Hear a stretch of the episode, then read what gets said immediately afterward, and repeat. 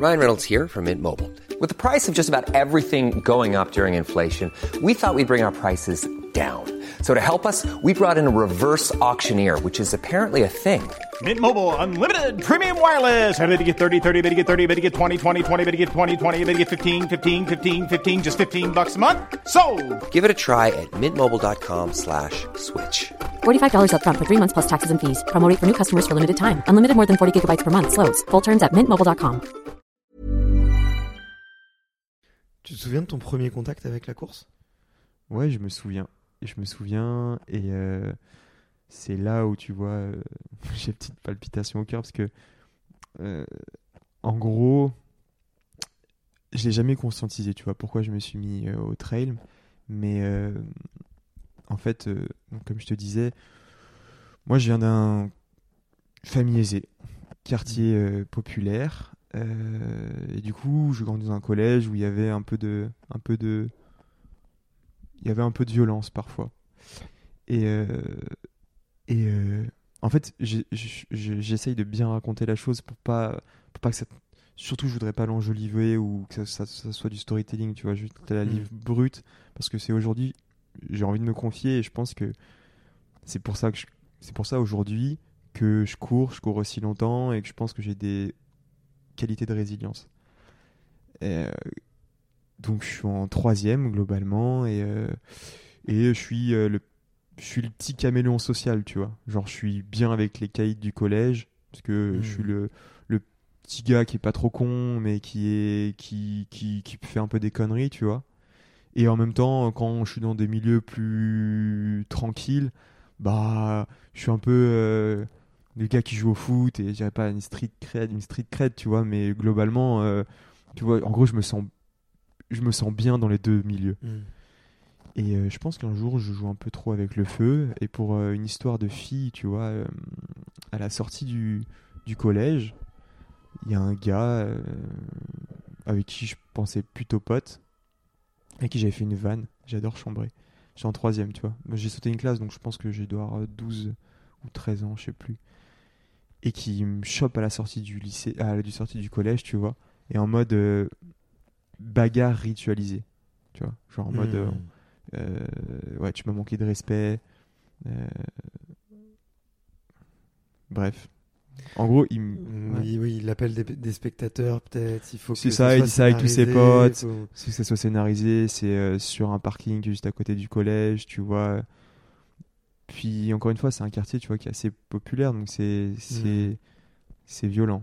Et physiquement, il me fait pas mal, tu vois.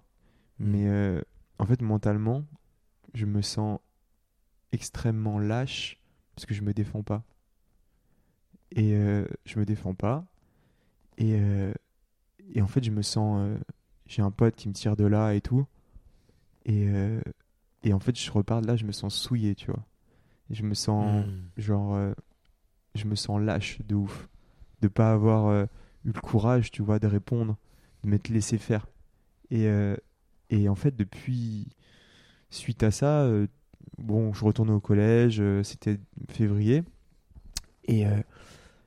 et pff, franchement, je verse dans la parano parce que j'ai peur. J'ai peur et j'ai plus envie d'y retourner. J'ose pas trop en parler à mes parents.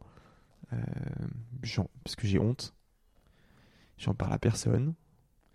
Et je vis avec cette peur de que ça. Et même, je rentre dans la paranoïa, tu vois. Et Mm. c'est horrible. La, la fin, enfin, horrible. Non, je vais pas dramatiser le truc, mais c'est pas agréable la fin du collège. Et du coup, je change de. de Mes parents déménagent. Enfin, ça se coïncide parfaitement. Et on va dans un quartier un peu plus tranquille à Lyon. Et euh, je me retrouve dans un lycée à l'opposé, genre. genre euh, un lycée euh, très, euh, très tradit, euh, à fond sur la performance et euh, les notes. Et là, pareil, je me sens pas à l'aise. Et euh, en terminale, je fais une. Pendant un an, en gros, globalement, j'ai un trouble du comportement alimentaire, tu vois. Je fais une anorexie.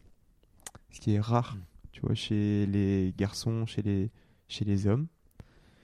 Parce que je l'avais pas identifié, mais maintenant, de plus en plus, euh, je l'identifie. Parce qu'en fait, j'ai envie de punir mon corps, tu vois. Pas être capable de me défendre, d'avoir été lâche, de me dire, mais comment, comment t'as pu te laisser faire et euh, et du coup je pense que je veux le punir et donc je fais ça bon aussi lié certainement à une tu vois il y a aussi je pense pas mal d'ego de t'as envie de plaire et je sais, je sais pas trop où ça se situe le pourquoi j'ai cette euh, maladie et pendant six mois un an j'ai ça. Donc j'ai un parcours au terminal un peu je suis pas trop en cours mais tu vois mon frère dont je suis très proche on a un an et demi d'écart il est pas trop au courant. Mes parents sont au courant je fais des des rendez-vous chez le médecin. Et euh, et en fait euh, il me dit bah en vrai si ça continue on va être obligé de t'interner quoi. Et euh, c'est difficile parce que tu vois mon père il comprend pas. Il me dit mais en vrai demain si tu veux c'est pas une maladie. Demain t'es résolu tu remanges c'est bon et en fait euh, il y a un décalage ma mère elle est médecin donc elle comprend un peu plus un peu plus de tact là-dessus. Donc ça va vraiment au clash. C'est un moment un peu dur. Et en fait c'est là où je cou- découvre la course à pied. Et euh, au début la course à pied c'était un peu mon je sais pas c'était mon refuge mon moment à moi. Mais en même temps c'était aussi un moyen de reprendre possession de mon corps et de reprendre du poids tu vois d'une façon contrôlée. Donc Mm. c'est à la fois une thérapie mais aussi un moyen de détourner de, de, de passer à un stade un peu plus contrôlé de la maladie tu vois et Pourquoi en fait Parce que tu retrouves l'appétit Euh, Qu'est-ce que. bah non, mais tu, tu bah tu te, quand tu cours globalement, tu sais que tu, tu, tu t'affûtes quoi. Tu perds un peu du Mm. poids et donc du coup tu dis bon, ok je remange, mais dans la mesure de ce que j'ai perdu avant en faisant un effort sportif. Et l'idée en fait c'est de se mentir un peu et que la balance de ce que tu remanges soit un peu supérieure pour pouvoir reprendre du poids et et du coup, là, c'est vachement hormonal. Tu reprends un peu du poids, t'es meilleure forme, tu vois les choses de manière plus positive. Et d'une certaine manière, en fait, tu vois, maintenant, avec le recul, euh, après, euh, suite à ça, finalement, j'ai mon bac, euh, je change de lycée, je vais en terminale, dans une autre terminale L, j'ai un très bon bac, je rentre à Sciences Po à Paris, en fait, tout va, je, tout va mieux, en fait, tu vois. euh, va mieux. et euh, la courbe s'est inversée. Mais en fait, c'est parce qu'il y a la course à pied, en gros, à côté, qui permet à chaque fois de. Au début, vraiment, il y a une pri- reprise de, de poids, et en fait, après, euh, juste un équilibre mental. Et. Mm. euh, et en fait, j'ai jamais dit, parce que je n'avais pas conscience, mais je pense qu'il y a une part, tu vois, de violence en moi qui est liée à ça, à ce moment-là où j'ai pas su être courageux. Et du coup, maintenant, quand je souffre, je m'interdis de, de, d'être lâche et de lâcher. Mm. Et aussi le fait que j'ai un amour profond de la course à pied, où j'ai envie de rendre, parce qu'en fait, c'est grâce à ça que je m'en suis sorti. Et je me dis, en fait, j'ai un, j'ai une bonne étoile, tu vois. Mm. Une bonne étoile avec des baskets. Et, euh, et voilà. Et, et c'est pour ça que j'ai envie de rendre, en fait. J'ai envie de- vraiment, j'ai envie de- La course à pied, c'est une dinguerie, quoi.